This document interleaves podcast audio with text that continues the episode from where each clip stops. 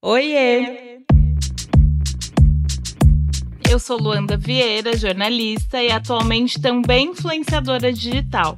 Depois de ser editora de moda e editora de beleza e bem-estar em duas grandes revistas femininas, diria que no auge da minha carreira no mundo corporativo, eu resolvi mudar o rumo da minha trajetória e seguir sem freio, pelo menos por enquanto, na vida autônoma. E é por isso que eu tô aqui, para falar com você sobre carreira na real, sem romantização, mas com conteúdo que pode tornar esse lado da nossa vida um pouco mais confortável. E hoje eu tô aqui para falar do corre dela, Bárbara Brito, empresária e estrategista e, gente, sério, há uma semana head de operações e conteúdo na Óbvios.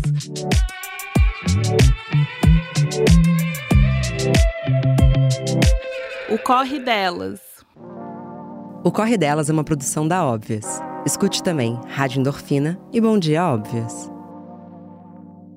Bah, finalmente você tá aqui no Corre Delas. E assim, eu tô chocada com essa coincidência absurda, porque já tava marcado e agora você faz parte da casa também. E assim, obrigada pelo tempo e por estar tá aqui hoje. Imagina, Lu, o prazer é todo meu. Já queria vir há um tempão e agora com essa novidade da Óbvios a gente ficou bem mais pertinho. Sim, sim. E aí, para começar, assim, Bah, eu vejo a sua trajetória, eu te acompanho tem um tempo e eu acho muito inspiradora. E eu queria saber de você se você se acha uma mulher bem-sucedida. Cara, eu acho que ser bem-sucedida existem várias, vários recortes, né, do que a sociedade diz o que é ser bem-sucedida e o que eu realmente acho que é ser bem-sucedida. Eu acho que só a gente pode ditar se a gente é realmente bem-sucedida ou não para nós mesmas. Sim. Então, eu me considero hoje muito bem-sucedida. Sou muito feliz no que eu faço, no que eu escolho fazer tem opção hoje de escolher, que eu uhum. acho que uhum. isso já é um grande sucesso, Sim, né? A gente poder escolher o que faz e como faz. Então, sim, eu me considero hoje uma mulher muito bem sucedida em várias áreas da vida. Ai, fico feliz porque é tão difícil a gente conseguir se sentir nesse lugar, né? É um processo de entender que, putz, sim. Com certeza. Sim, eu sou e é isso. Principalmente na questão do merecimento, né? É, a gente fica o tempo inteiro nessa de, nossa, eu tô fazendo se uma coisa muito legal, mas será que eu mereço? Será que era para mim? Será que não foi coincidência? Coincidência, sei lá, sabe? Então, tipo. Sim. Que bom. Vem, vem, vem sempre esse questionamento que é muito comum no lugar que a gente ocupa. Total. E aí eu queria que você me contasse um pouco da sua trajetória profissional até chegar a ser C-level no grupo Celina. E já atualizando quem está ouvindo a gente, a Bárbara já não é mais, mudou o rumo da trajetória, enfim. Mas eu acho que é uma parte da sua trajetória que não dá para deixar de lado, né? Eu acho que ela também te trouxe até aqui. Então queria saber um pouco de como foi chegar chegar até ali e tal. É, é, e é até curioso isso, né? Porque há muito pouco tempo, assim que eu voltei para o Brasil, na verdade, eu não gostava de ser associada ao Celina. E hoje ah. eu entendo que o Celina literalmente faz parte da minha história e que não tem como falar de Bárbara Brito sem falar do Celina, porque afinal foram sete anos, né? Sim. E foi uma trajetória de muito de muitas lutas, vamos dizer assim, mas também de muito reconhecimento, de muita entrega, que fazem parte do que eu sou hoje. Sim. Né, de ter começado como recepcionista e de ter começado como assistente de CEO, de passar por diversos cargos, né, dentro de uma empresa que ainda estava crescendo. Então, afinal, Celina fez oito anos agora e eu estive lá durante sete né? Então começamos com 12 hotéis e hoje saio com mais de 140 projetos no, no papel, além de 130 hotéis abertos. Uhum. É realmente uma, uma trajetória que a gente não pode deixar de contar, né? Sim. né? Porque faz parte da minha história de verdade. E você faz parte desse tantos de hotéis que abriram, né, ao longo dos anos, enfim. Mas eu queria que você falasse como que você chegou ali, o que que você fazia antes, o que que você almejava e como foi foi estar lá? Bom, eu saí do Brasil muito nova, né, para fazer faculdade de comunicação. Então, saí daqui, fui para a Inglaterra. Lá passei por alguns processos de é, Erasmus. Lá existe um programa chamado Erasmus, que é entre as faculdades europeias. Então, passei um, um tempo em Dublin também, que foi onde eu realmente consegui ganhar dinheiro, porque Londres é. era realmente muito caro. Então, fiquei na Irlanda durante mais tempo do que eu deveria. Assim, deveria, entre aspas, né? Então, Fui para Irlanda e então consegui um emprego de. Tinha alguns empregos, né, para conseguir me manter nessa faculdade. Então, era babá de três crianças, trabalhava no Subway fazendo sanduíches na faculdade e aos finais de semana dava faxina para complementar a renda ali de, de aluguel e, uhum. e de uhum. tudo, né, para sobreviver de fato. Então, eu nunca tive uma vida de universitária. Então, após três anos, que era o final daquilo, eu resolvi. A gente foi fazer uma viagem, eu e minha mãe, minha mãe veio me visitar com meu primo. E aí a gente rodou por alguns países. E a ideia é que ela comprasse a passagem e eu ficava com a hospedagem. Tá. E a hospedagem que eu podia pagar seriam hostels. E aí a gente parou no último país, depois de rodar quatro países pela Europa, a gente parou em Fátima, que a minha mãe tinha a paixão de conhecer. Minha mãe é católica uhum. e queria muito conhecer a cidade de Fátima. Então, quando eu cheguei em Lisboa, eu me apaixonei pelo local, porque era um país da Europa que tinha sol né? Tipo, Sim, um outra história. Exato. Eu estava três anos esperando por sol, né? Na e Inglaterra. Irlanda, e nada do verão chegar. E quando eu cheguei em Lisboa, eu realmente me apaixonei. Não saí do hostel onde eu estava, era um hostel com piscina e tal. Então fiquei realmente encantada pelo aquele lugar. E como eu ainda tinha algum tempo de visto, né? Isso era maio, e eu ainda tinha o visto até setembro, eu resolvi que eu ia ficar em Lisboa. Tá. E minha mãe falou assim, gente, mas você tá louca, o que você vai fazer aqui, né? Tipo, Portugal, o que você vai fazer? Que não tem trabalho, não tem dinheiro. Ah, não tem problema, que eu tenho visto. E aí uma das meninas que trabalhava no, no rosto, também era uma brasileira, me indicou que existia um, um site de, um programa, né, europeu que chamava Wordpackers, que eu poderia trabalhar no hostel em troca de acomodação. Então fui eu ah. sentar no computador lá que existia no do hostel e procurar esse site e me inscrever para alguns hostels. Então no mesmo dia eu consegui uma entrevista, falei para a senhora, falei assim, olha, daqui a uma semana eu volto, eu só preciso ir ali na Irlanda rapidinho buscar minhas uhum. coisas. e aí eu voltei para Irlanda, catei minhas coisas, a minha mãe foi embora, fiz duas malas, né, dois sacos de lixo, que era o que eu tinha, tá. e botei todas as roupas que eu queria doar e as roupas que eu ia levar comigo. E aí eu doei o saco errado Gente, e para. acabei doando o resto. e fiquei só realmente com uma mala de mão, o que eu acho que de certa forma foi a minha liberdade, né? Sim. De saber que eu não precisaria voltar para lá e que poderia realmente fazer minha vida. Foi aí que eu cheguei a Portugal e comecei a trabalhar, né, como voluntária, e aí surgiram alguns, era verão, então tem muita demanda, né, é, uhum. no, nesses meses. E aí uma menina da recepção saiu, eu não lembro se era uma folga, enfim, eu sei que eu lembro que eu tive que começar a aprender o sistema e fazer alguns bicos tá. ali na, na recepção desse hotel. Ainda não era Celina, tá? Tá, então era é, só um essa hostel. é uma curiosidade. Sim era um hostel X, assim. E aí me disseram que, olha, Bárbara, eu, a gente adora seu trabalho na recepção, só que a gente não pode contratar, né? Você não pode ficar full time porque você não tem visto, né? Então, e aqui a questão da imigração tá muito complicada Sim. com os brasileiros, etc. Eu falei, ah, não. Então, o que, que eu vou fazer para conseguir esse visto? Então, eu me inscrevi num mestrado na faculdade lá portuguesa. E esse mestrado eu nunca acabei, eu nunca pisei na faculdade, era só tá. justamente para o visto, uhum. que me dava um visto com, com. Era um visto com. Visto de estudante com autorização de trabalho. Tá, boa. E aí eu fiquei com esse visto durante esse tempo, né, para conseguir é um trabalho legal e tal. Então passou um tempo, consegui esse visto lá, as coisas são bem é, demoradas uhum. nesse sentido. Então, fiquei um ano, assim, quase um ano, mas a partir do momento que você dá a entrada nesse papel, você fica mais ou menos resguardada. Você tá ali meio que liberada. Isso. É era um risco ainda para a empresa, mas eles resolveram correr. Assim Sim. que saiu o meu documento, assim, não demorou tanto, eu consegui ir pegar uma outra vaga num outro hostel, numa cadeia maior, que era esse, era esse hostel que eu tinha ficado com a minha mãe lá, tá, meses tá. atrás. E aí, pronto, eu fui, fiquei nesse hostel, comecei a trabalhar, ganhei, consegui um emprego de recepcionista, daí era uma cadeia de três hostels em Lisboa, né, numa das principais áreas assim de Lisboa, era, era muito grande essa, essa cadeia assim, para a cidade, né, Sim. na época. Então eram os mais reconhecidos e tal. E aí eu entrei como recepcionista, dali virei chefe de recepção, dali eu virei gerente e acabei virando gerente das três cadeias em muito pouco tempo.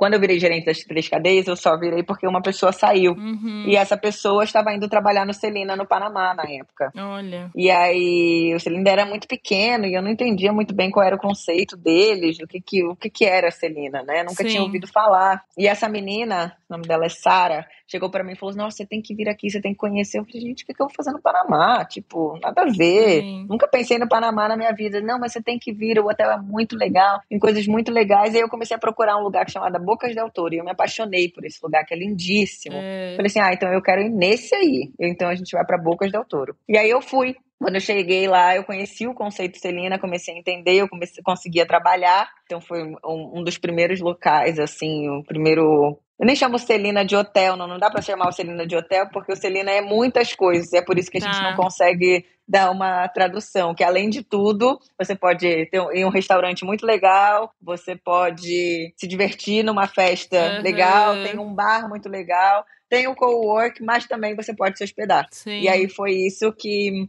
me deixou mais encantada com o lugar, né? Porque eu estava no Panamá trabalhando para Portugal e numa rotina, assim, eu conseguia é, gerir as coisas. Então eu me apaixonei pelo local, eu conheci o, o, o dono do Celina ali, chamado Rafael, e a partir daí eu, ele, me, ele me perguntou qual é, quais seriam os meus planos de vida. Eu falei, olha, agora eu, literalmente eu preciso voltar para Portugal porque eu não posso ficar lá fora de lá por muito tempo. Além de ter um trabalho Sim. que paga minhas contas, eu realmente preciso ficar com o meu visto. E a, a intenção do meu visto sempre foi quer dizer, ficar em Portugal, é, além de manter o visto, sempre foi visando a cidadania portuguesa, né? Porque uhum. a lei lá na época que eu comecei esse processo eram seis anos, agora baixou para cinco anos. Tá. Né, cinco anos morando. Se você é brasileiro ou de qualquer outra diáspora, morando em Portugal mais de cinco anos legalmente, que é um processo até você conseguir ficar legal, né, sem nenhum tipo de vínculo, só por autorização de trabalho, é, você pode dar entrada à sua cidadania portuguesa. Então, essa ah. sempre, esse sempre foi o meu maior objetivo, assim. E isso é a ideia de ficar em, em Portugal. Mas voltando, isso foi só um parênteses, tá, gente? Desculpa. então, voltei para Portugal, tudo certo. Meses depois, o Celina resolve realmente fazer um, um estudo de, de campo e começar a procurar países onde eles pudessem se estabelecer, Sim. né? E começou com Portugal também, na época eles também estavam olhando para o Brasil, e surgiu uma oferta de, de emprego. Dado isso, eu começo a trabalhar para eles, né, de alguma forma ajudando nesses projetos uhum. e tal. E curiosamente eu fui parar pro, fui no Brasil porque eu precisava ir para o Brasil, sim, para ver minha família, ver tudo, tudo que tinha para fazer. Quando eu cheguei no Brasil, existia já um time aqui fazendo a mesma coisa que nós estávamos fazendo em Portugal, mas não tinha ninguém do Rio de Janeiro e a maioria das propriedades que nós iríamos comprar na época era no Rio e eram propriedades ah. assim muito caras, principalmente para quem não conhecia o Brasil, o Rio de Janeiro acabava sendo um, um ponto muito importante que era o, o chamariz para a marca, uhum. né, para quem conhecia já de fora. Sim. Então, a Flávia, que era CEO da, do Brasil na época, me perguntou se a gente não, não poderia conectar e ver as propriedades. E assim foi uma grande viagem. Eu conheci, é, reencontrei o Rafael né, que é o RAF, uhum. e a gente uhum. fez um tour por diversas propriedades, e foi aí que a gente comprou Lapa, comprou Copacabana, Búzios, Paraty, tudo no mesmo, no mesmo ah. dois dias, assim. Vila Madalena, República, Florianópolis, Olha. foi tudo num, numa tacada só, em menos de cinco dias estavam, tipo, todos os projetos mais ou menos encaminhados e, tipo, é essa propriedade mesmo, não, não precisamos ver mais. E aí, a partir daí, a gente teve uma proximidade muito grande, né? Começou uma relação, e aí eu viro assistente do CEO da empresa né? Foi assim durante alguns anos. Fiquei trabalhando com ele, não era uma jornada fácil, mas era muito interessante. Conheci mais de 30 países, rodando Celina, fazendo estudo de campo e interagindo mesmo com investidores e, e, conseguindo ali o meu papel. E aí, a partir daí, foi eu que, depois de dois anos e meio, ele me oferece um departamento, porque ele viu que eu já estava cansada. E é muito fácil de ver isso na minha cara, porque eu tenho um empenho muito grande nas minhas funções. E assim, Sim. sou muito obstinada naquilo que eu quero fazer. Quando as coisas já não começam a. Quando eu não começo a dar a importância que eu dava, alguma coisa tá errada. Sim, sabe? Você sabe que precisa mudar, tem alguma coisa ali que. É, exatamente. Eu acho que nem eu sabia, mas ele uhum. percebeu que não estava igual. Então era a hora de mudança. Eu sou geminiana, né? Eu sou muito geminiana. Então, é então é tipo. Isso diz muito. eu mudo de ideia e as coisas precisam mudar muito rápido, sabe? Há um certo imediatismo nas coisas, assim. Sim. Pronto, e aí foi aí que eu peguei o departamento de branding, fiquei como diretora de branding algum tempo no, no departamento de produtos, que era, tipo, dentro de produto ainda. E aí, a partir daí, é, depois de três anos e alguma coisa, eu viro então o C-level da empresa como a única mulher preta dali, né, brasileira e etc, com todos os recortes. Gente, isso é muito. Essa foi uma, uma estratégia muito bem colocada, né, quando eu entro como Chief of Staff no departamento de branding, foi muito estratégica no sentido de a gente precisava abrir capital. Então era uhum. já um uhum. plano da empresa de abrir capital, então a gente precisava de outros olhares, né, para dentro da empresa e de como seguir com isso. Eu era muito jovem, eu tô com 29 agora, na época eu tinha 27 anos. Olha, é muito muito. É, foi um pouco assustador, mas foi desafiador. E como eu disse, como uma boa geminiana, né? Sim. A gente precisa de desafios Sim. o tempo exato, inteiro. Exato. Então joga que bate no peito e vai. Exatamente. E contextualizando aqui o que é ser se levo. Sim para muita gente, eu vou explicar de uma forma muito prática, né? Então, Celina é uma, uma empresa global, então a gente se separava por países, então cada país tem a sua própria gerência, a sua própria direção, e além disso, a gente tem um time global que coordena a marca da empresa para além dos países, né? Então, qual é a Sim. estratégia global da empresa, esses guides que as pessoas precisam seguir, né? Dentro dessa diretriz. Então, existiam os gerentes, existiam os diretores e existia o C-level da empresa que realmente está ali organizando e fazendo a estratégia junto aos investidores. Mandando, Bárbara, você foi muito elegante, mas é quem está ali falando sim ou não, isso vai, isso não vai né? Sim, é. então foi essa era esse o, meu papel ali. É, e eu literalmente era o sim ou não, porque era chief sim. of staff, né? Então acabava, sim. tipo, mandando ali. Tudo cai e, ali e na sua mão. É, é. é, acabava sempre caindo ali. Eu, eu sou uma pessoa muito prática, principalmente no trabalho. É, muita gente vai dizer isso por aí. É. Então eu acho que é, foi uma forma que eu consegui.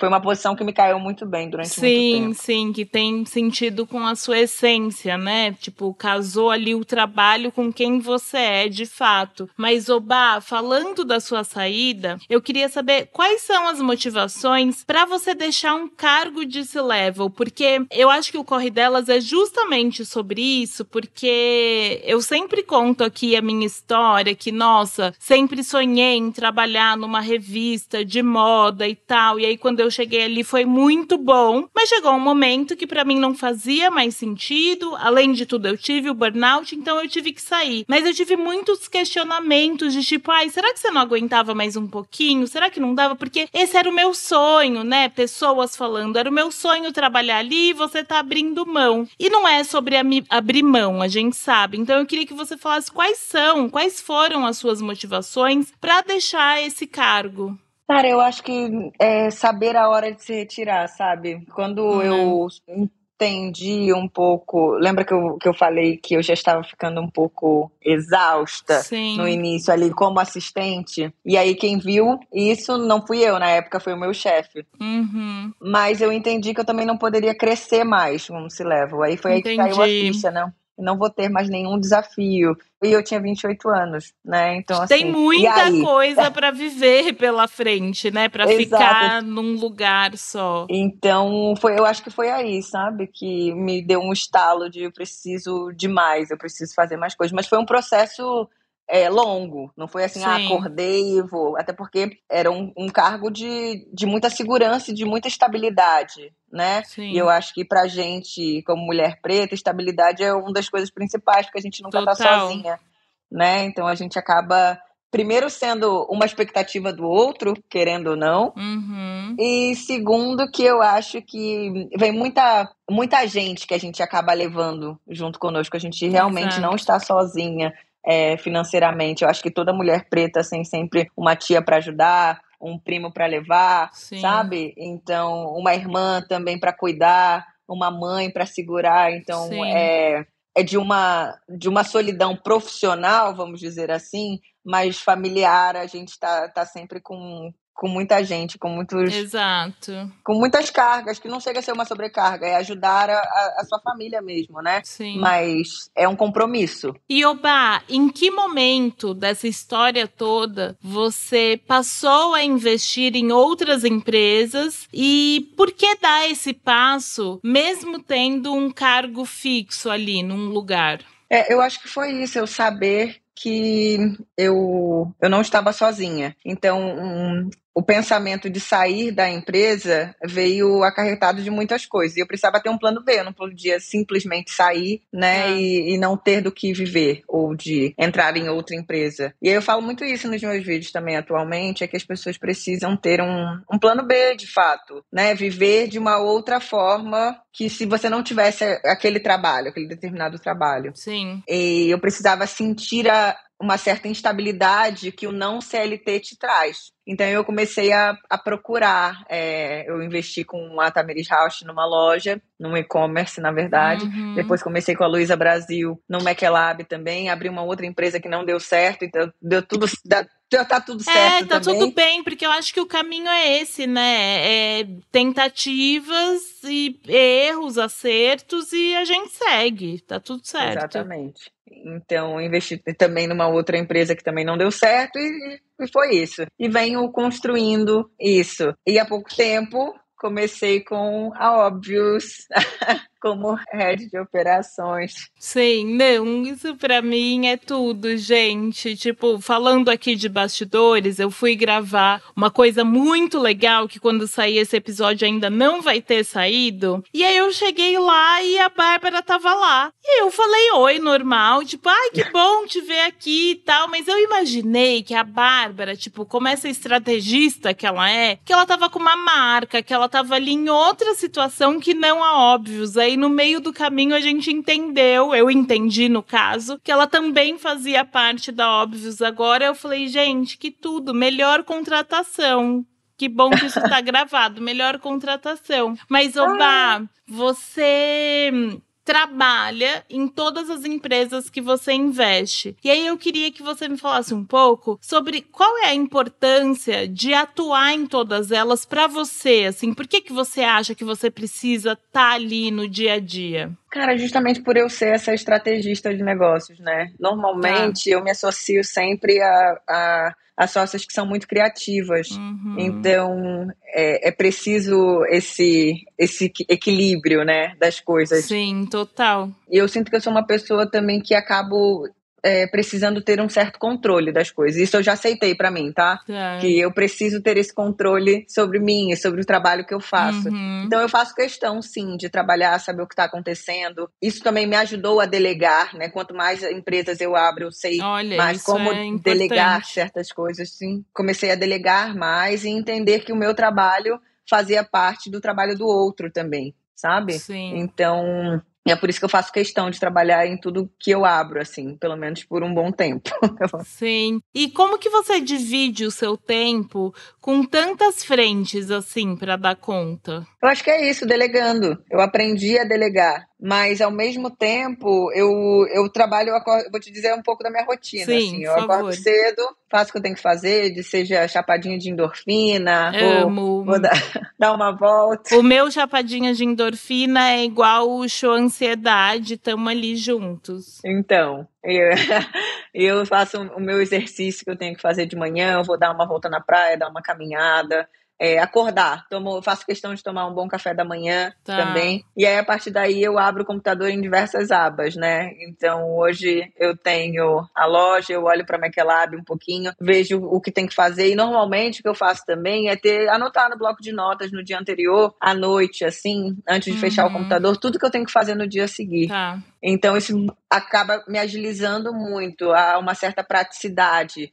Você é sentido. é organizada, Bárbara. Vamos dizer. o... Cara, eu vou te falar que eu não acho que eu sou organizada, Lu. Não. Zero. Mas assim, se, no, se na noite anterior você tá pensando no dia seguinte, acho que tem sinais aí, tem traços de organização. E de ansiedade.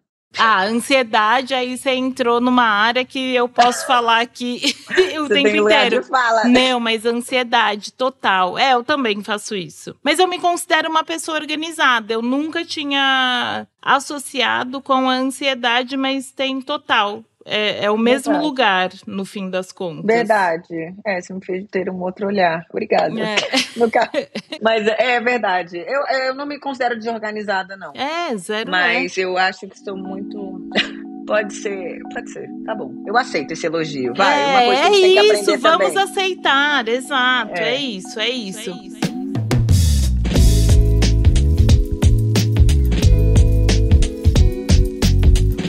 Você falou numa entrevista o seguinte: eu sou grande demais para os espaços que querem me ceder. E aí o que eu quero saber de você é como você constrói essa sabedoria de que você é grande demais quando a gente tem uma sociedade que diz o contrário o tempo inteiro. É, eu acho que isso se deu muito a um processo de autoconhecimento que eu venho tendo, né, no- nos últimos tempos. É de olhar pra dentro e reconhecer a pessoa que eu sou e da profissional que eu sou. E, e é muito louco isso, que no meu processo de autoconhecimento, eu me reconheci mais como profissional durante um bom tempo do que propriamente como Bárbara, mulher Ah, sabe? Porque eu, eu me. Durante muito tempo eu me validei a- através do meu profissional. Tudo que eu consegui foi através do meu trabalho, sabe? eu te entendo perfeitamente. E nunca colocava a Bárbara ali como ser humano, como mulher, Uhum. como mulher preta, né? Num ambiente europeu, numa empresa majoritariamente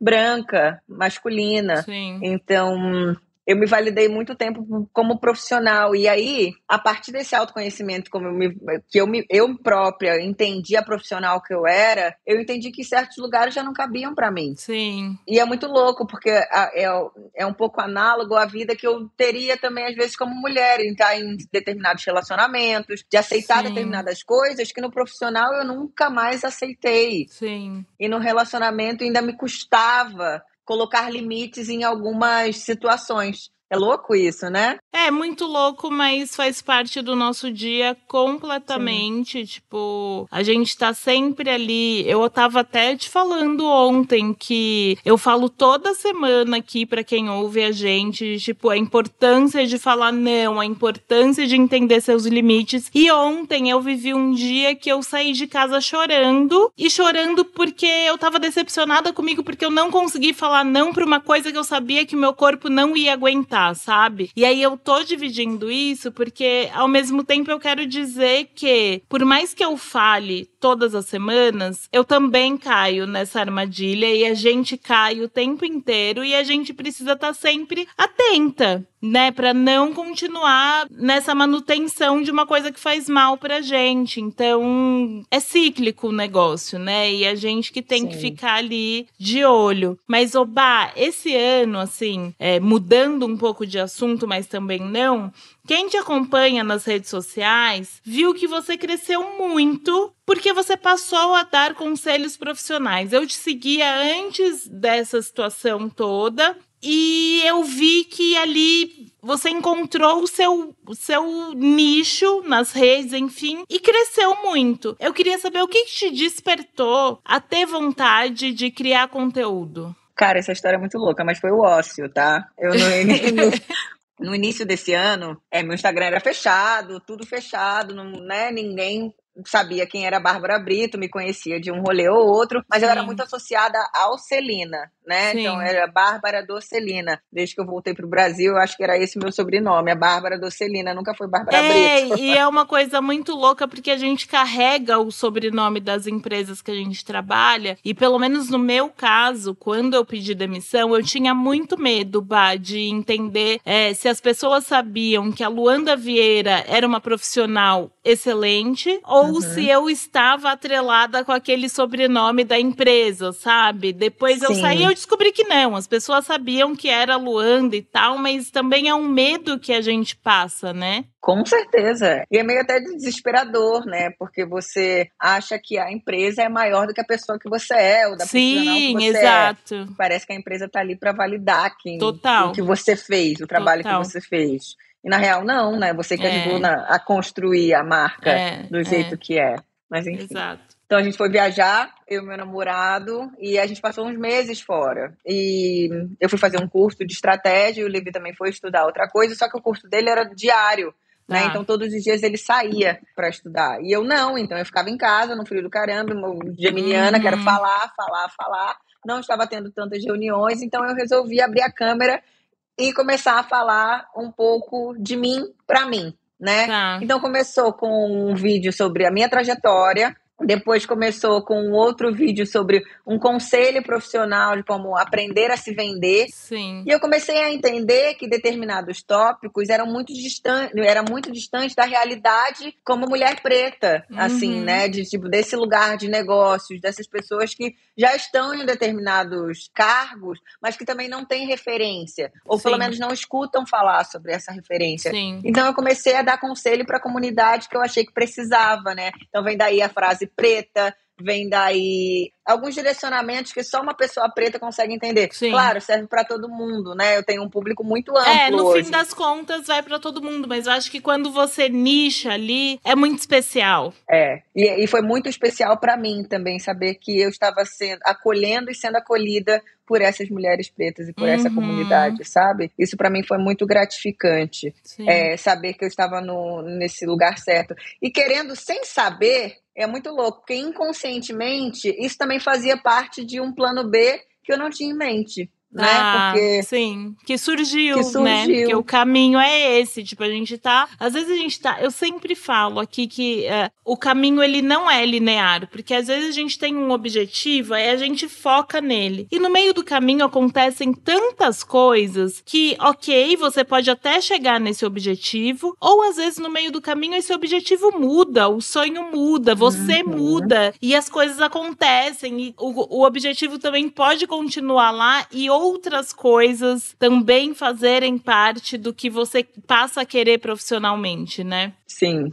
E vou, e vou te, te complementando aí, de fazer parte de outras coisas. Eu acho que eu comecei a viver um sonho meu, tá. sabe? Porque eu acho que quando você trabalha numa empresa, você está sempre vivendo o sonho do outro de alguma Completamente. Forma. Você né? veste a camisa, né? O famoso estou vestindo a camisa, mas que é uma coisa do outro. Você veste porque você também acredita, óbvio, e porque você é uma excelente profissional que você quer fazer aquilo acontecer e tudo mais, mas é do outro, né? É do outro, não é um sonho seu, não é um projeto é. seu que você e por mais que você tenha iniciado, sabe? Não é, não é seu. E eu acho que essa, essa importância de você ter um, um, um negócio seu, de alguma forma, um projeto seu, uma ideia sua, te dá uma força muito grande, sabe? De, motiva, tipo, né? Motiva, certo, exatamente. Então, Total. Então você, você tem todas as, as, vulnerabilidades né, que existem, mas você o sucesso também é, é uma é um prazer que é todo seu. Isso é, isso é muito gratificante. Exatamente, isso é muito bom, total. E Oba, pelas mensagens que eu recebo sobre trabalho, a cada episódio que a gente solta, eu acho que todo mundo que acompanha o Corre Delas tem que acompanhar você também. Então eu já vou aqui deixar o arroba, que é arroba Bárbara Brito G, porque você entrega ali, eu acho que é até um complemento do corre delas, pelas mensagens que eu recebo, de fato, sabe? Com questionamentos, querendo ir além. Então, para quem quer ir além e não conhece a Bárbara Brito, deixei o arroba aqui. E eu digo isso porque os seus vídeos, eles são completamente direcionados ao mercado de trabalho, né? E tem um que me chama bastante atenção e eu acho muito interessante trazer aqui, que é o que você fala sobre a diferença do cansaço e da insatisfação. Porque às vezes a gente não sabe é, que a gente está insatisfeito onde a gente está e a gente fala que, ah, eu tô cansada, eu preciso de um feriado, eu preciso tirar férias. E aí, quando você volta desse feriado, você volta dessas férias, você vê que você continua insatisfeito. Nem com um ano sabático Exatamente. isso passa. Você vê que você continua insatisfeito ali. Então eu queria que você falasse um pouquinho sobre isso, o que você falou nesse vídeo sobre essa diferença, porque eu acho muito importante para quem está ouvindo a gente. Claro, eu acho que cansaço é exatamente o que você falou, né? O cansaço é, são coisas muito óbvias, tá? Da gente perceber, mas Sim. a gente com o looping que a gente vive ali, sempre fazendo uma coisa atrás da outra, a gente não consegue perceber a diferença entre eles, que, que é muito clara, né? O cansaço, ele não passa com uma boa noite de sono, ele não passa com umas férias prolongadas, Total. ele não passa com dois, dois feriados prolongados. É, a insatisfação é muito o lugar de você literalmente não tá sabendo para onde ir. É. Você pode até não saber o que você não quer, mas você tem que saber o que você quer, é. sabe? Então, é muito importante eh, conseguir diferenciar isso, né? A insatisfação é, é, um, é um momento de você olhar, se não passou com umas férias, se não passou com uma boa noite de sono, se não passou com um ano que você se deu para trabalhar naquilo de uma outra forma, você precisa olhar para dentro e perceber se o que você está fazendo é realmente certo. Sim. Será que estou no lugar certo? Será que estou fazendo o que realmente me faz feliz? Será que é essa empresa? Será que é esse lugar? Será que é esse negócio? Que... E eu acho que tem muita coisa na, no, nesse rolê de insatisfação, por exemplo, principalmente empreendedores, que é o lugar de você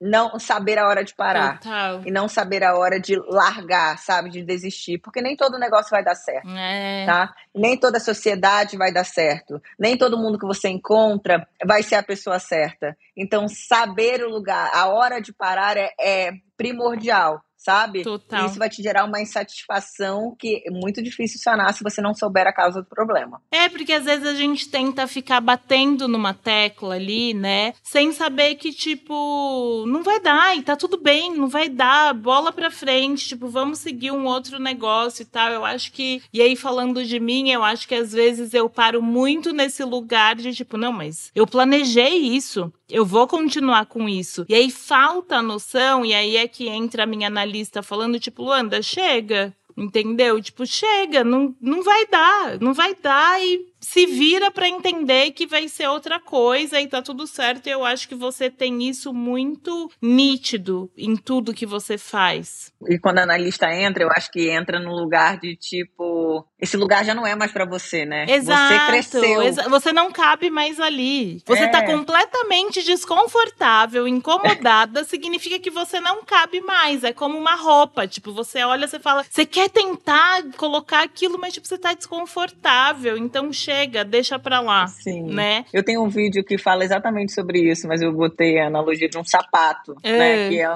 um sapato lindo, chiquérrimo, mas ele machuca seu pé. Toda vez que você calça, ele te Exato. machuca. E você vai insistir, insistir nesse sapato pra quê? E pra quem, né? Porque às vezes tem o pra quem. Às vezes não é nem o pra quê, às vezes é pra quem. Por que, que você tá fazendo isso? Mas, como a gente já tá aqui num assunto sobre saúde mental, eu quero entrar nesse momento que sempre tem de saúde mental que eu amo e te perguntar se. Eu já sei a resposta, tá? Mas se você sabe impor limites. Eu hoje sei. É óbvio que você sabe, Bárbara. Não é para todo mundo, tá? tá? Eu acho que existem se, for falando de saúde mental, assim, muito amplamente, no trabalho eu sei dizer não. Tá. Sei a hora de parar e sei colocar os devidos problemas em seus, seus devidos lugares. Sim. Tá? E as pessoas também. Agora, pessoalmente, tá? Falando da minha hum. vida pessoal, mãe, pai, tia, irmão, não sei quem, nananã, difícil para é, mim. É, para mim também é muito. Entra até um lugar de culpa. Isso. Sabe? De tipo, nossa, como fizeram tudo isso para mim esse tempo inteiro para eu chegar até aqui e eu vou falar não. Mas é um uhum. processo também, né? Que a gente precisa entender. E eu acho que no. Citando Marcela Ceribelli aqui, eu acho que no Bom Dia Óbvios tem vários episódios que falam sobre essa questão de separar né? Quem é você, quem é sua mãe, quem é o irmão, enfim. Bah, qual que é o descanso ideal para você? Ai, cara, é difícil, hein? É, é difícil para mim parar, assim. Eu trabalho muito o, o tempo inteiro. Para mim, descansar é uma, uma grande função. E aí descansar já não vira um descanso. É, isso, isso para mim é uma coisa que eu tenho tratado bastante na terapia. Mas um, um bom descanso para mim é uma coisa que me deixa bem mais tranquila, assim, é estar na praia, sentada com amigos. É Sim. É muita coisa mais familiar, tá. sabe? Tá. É, é sentar numa mesinha de bar. Não vai ser uma mega festa. É uhum. É sentar na praia e ter minha cervejinha do lado, sabe? Meu pretão e sim. vai ser isso. Sim. Isso é uma das coisas que me deixa um pouco off da, da ah, eu acho muito legal, porque as pessoas às vezes associam o descanso a tipo, ah, hoje eu não tenho nada para fazer. Então eu estou descansando, que pode ser também, mas eu acho interessante você trazer essa visão que o descansar é estar entre os é seus. Lazer. É, é, é lazer. Eu acho que eu acho que isso precisa ser associado, sabe? Sim. Porque acaba vindo uma cobrança de, de muitas maneiras, que é, ah, eu preciso ler um livro no meu uhum. final de uhum. semana, eu preciso fazer não sei o quê, mas é porque eu preciso ir no shopping e ter um, um, sei lá, autocuidado, sabe? Eu preciso fazer uma massagem. E não é o eu quero, né? Eu preciso. E o verbo muita, muda muito. Tipo, é outra coisa.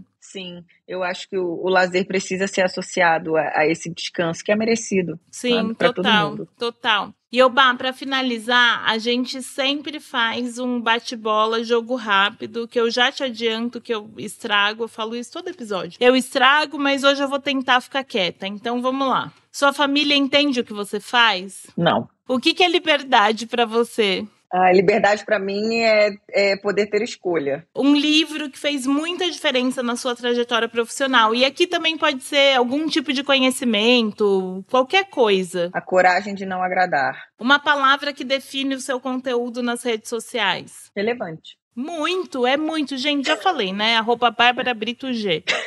Qual atriz te interpretaria num filme sobre a sua carreira? Putz, essa tu me pegou, hein? Essa é muito difícil. Se alguém me perguntar né? isso, eu Ainda bem que eu que faço essa pergunta. Cara, mas eu acho que Thaís Araújo, que eu sou cadelinha dela. Ai, eu também. Gente do céu, Thaís tudo. Não, e você sabe que a Thaís, assim, para mim, eu estragando o, o bate-bola, mas era a última pergunta mesmo, tá. tudo bem. Sabe que a Thaís, para mim, sempre foi. Era a mulher negra que eu via na televisão e eu já me inspirava. E aí eu passei a, a procurar sobre Thaís, né? Pesquisar sobre Thaís e eu descobri que ela tinha feito jornalismo. E eu queria fazer jornalismo. Então, ali foi um primeiro momento, nos anos 2000, que a gente não falava sobre isso, que eu entendi sobre representatividade, sabe? Porque eu falei, gente, uma mulher igual a mim, que fez jornalismo, enfim, ótima escolha sua. Já tô aqui com o ticket comprado para assistir esse filme, tá? Amo.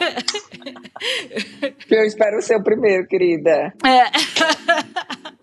Ai, é isso, sabe? Bah, obrigada. Obrigada, obrigada, obrigada pela conversa, generosidade. Obrigada por compartilhar é, todo o seu conhecimento e sua história. Obrigada, é um prazer ter você aqui. Prazer é todo meu. Obrigada. Voltarei sempre que for chamada. Com certeza, com certeza. E vai ser chamada mais vezes. Então tá. Beijo, Lu. Obrigada, tá? Beijo, beijo. E pra quem tá ouvindo a gente, obrigada. Continuem compartilhando e até o próximo.